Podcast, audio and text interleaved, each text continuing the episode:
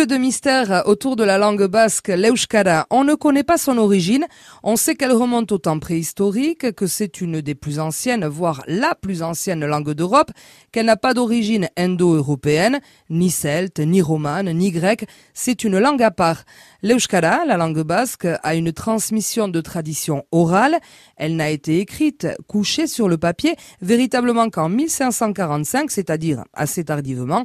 Et même si des linguistes s'y étaient ensuite intéressé, ce n'est qu'à la fin du 19e siècle que les prémices de la création d'une académie de la langue basque ont été posées, l'académie ayant finalement été créée en 1919.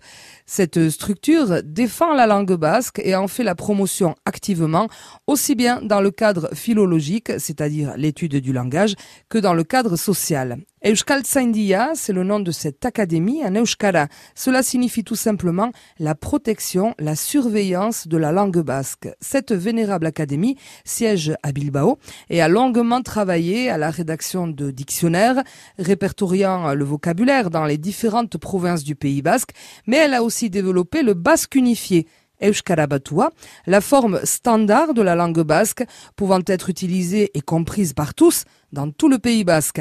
Pour cela, les académiciens ont puisé dans les divers dialectes parlés, du biscayen au souletin, en passant par le guipuscoan, le labourdin ou le banavaré, pour établir ce basque standard, ce basque unifié.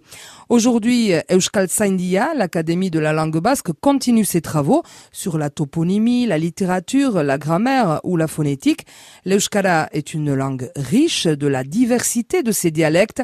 Elle est vivante, elle sait s'adapter aux nouvelles technologie et au monde moderne.